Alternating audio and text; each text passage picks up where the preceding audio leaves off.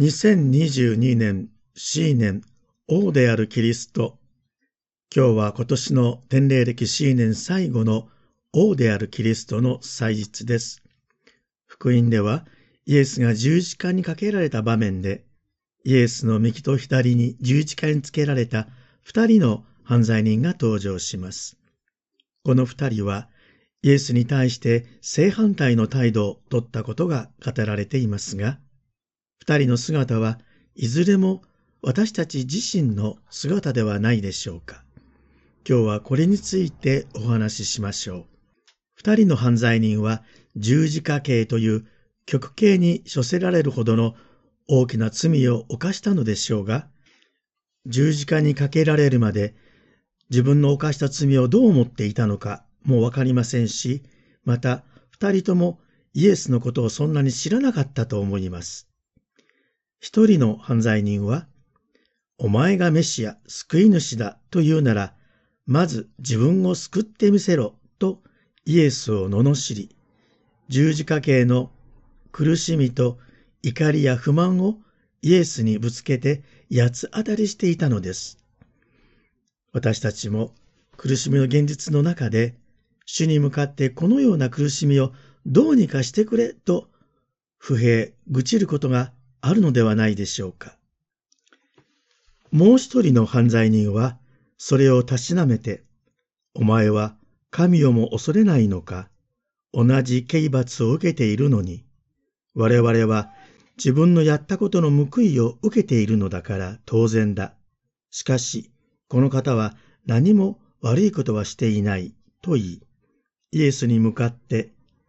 イエスよ、あなたの御国においでになるときには、私を思い出してくださいと言ったのです。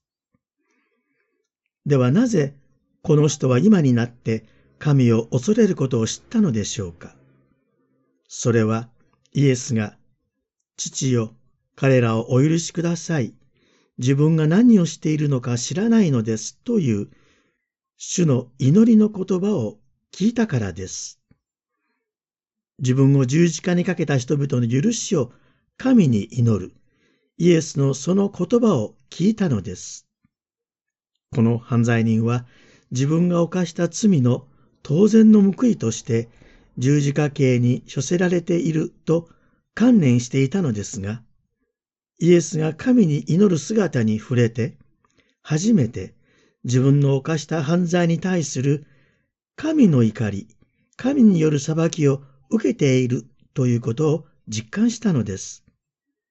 神への恐れを初めて感じたのです。そしてイエスが神の人、神の許しをもたらす方であるということを悟ったのではないでしょうか。そこでイエスに向かって、主よ、あなたの御国においでになるときには、私を思い出してくださいと言ったのです。私を思い出してください。何という謙遜な言葉でしょうか。死んだら一緒に天国に連れてってくださいと願ったのではありません。この人はイエスに救いを要求しませんでした。自分のしたことが悪かったという反省とともに、それ以上に、できることならばイエスと一緒にいたいという感情がこみ上げてきたのです。救いを願うことなど到底できないものだけれども、その自分と同じ刑罰を受けている神の子イエスと一緒にいたいと願うことができるその一筋の光がこの人の心に差し込んだのです。他の人々は自分を救えとイエスに要求していましたが、この人だけが願いを述べました。一緒にいさせてくださいと。イエスはこの犯罪人の謙虚な願いをしっかりと受け止めてくださいました。はっきり言っておくが、あなたは今日私と一緒に楽園にいるとお答えになったのです。イエスが言われる今日とは、犯罪人がイエスと共にいることを願う、そのことが実現するのは今なのだと言われるのです。そしてイエスは、御国ではなく楽園と言われました。楽園とは、あの最初の人間アダムとエヴァが住んでいたエデンの園のことです。エデンの園、楽園、パラダイスでは、最初に人間は神によって生かされ、守られ、祝福のうちに生きていたのでした。一緒に楽園にいるというイエスの約束は、この人の罪が許され、神の祝福が再びこの人にもたらされる、回復されるということを意味していたのです。私はあなたを覚えているどころか、これからあなたとずっと一緒にいますよ。今日、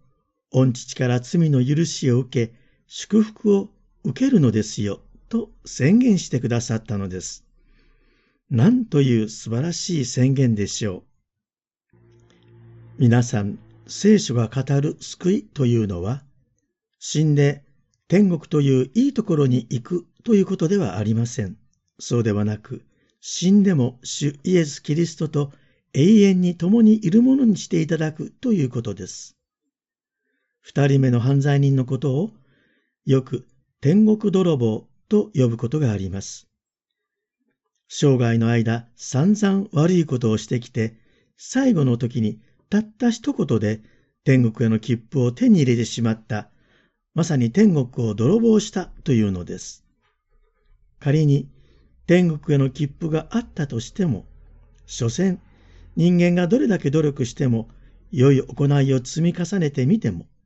また長い時間をかけて熱心に求め続けていても、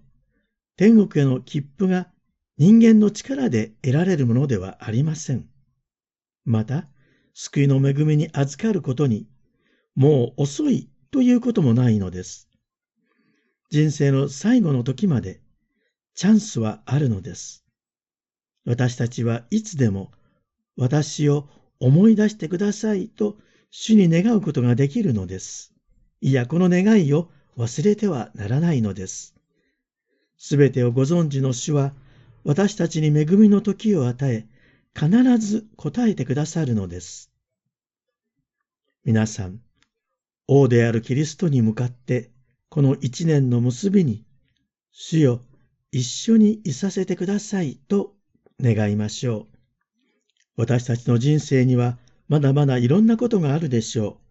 う。苦しいこと、楽しいこと、また絶望に襲われることもあるでしょう。その時に、主よ、どうぞ私を救ってください。いや、私と一緒にいてくださいと願えば、私たちはその時、楽園の祝福を受けることになるのです。そんなに楽観的なことを言っていいのかと思うかもしれませんが、神がそばにいてくださると信じたら何とかなる。いや、それ以上に、それでいいのです。これが最高の幸せなのです。神が私のそばにいてくださる。この真理、この事実、この希望、これがキリスト教の信仰なのです。教会の一年の暦が終わります。復活の信仰と希望のうちに、神の国の完成の時を待ち望み、また、新しい天霊歴の一年を迎えましょう。主よ、私を一緒にいさせてください。